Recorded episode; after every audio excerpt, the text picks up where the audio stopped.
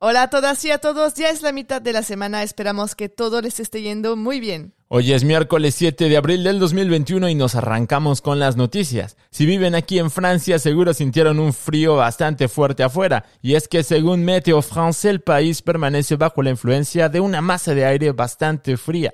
Los claros durante la noche alentaron aún más las heladas en la mayoría de las áreas y se rompieron algunos récords de temperatura mínima mensual. El partido fundado por Emmanuel Macron, la República en Marche, festejó su quinto aniversario el día de ayer con una celebración virtual por videollamada. Su fundador, el presidente de la República, no estuvo presente debido al contexto sanitario y por cuestiones de imagen política, según lo expresado por algunos medios. La corona pista de la Avenue de la République en París, una de las primeras pistas de bicicletas creadas durante la primera cuarentena, será la primera que perpetuará, anunció este miércoles David Bellard, teniente de la alcaldía de París de la transformación del espacio público y el transporte, que anunció que los trabajos comenzarán este verano y habrá una entrega de una primera gran corona pista al inicio del curso escolar.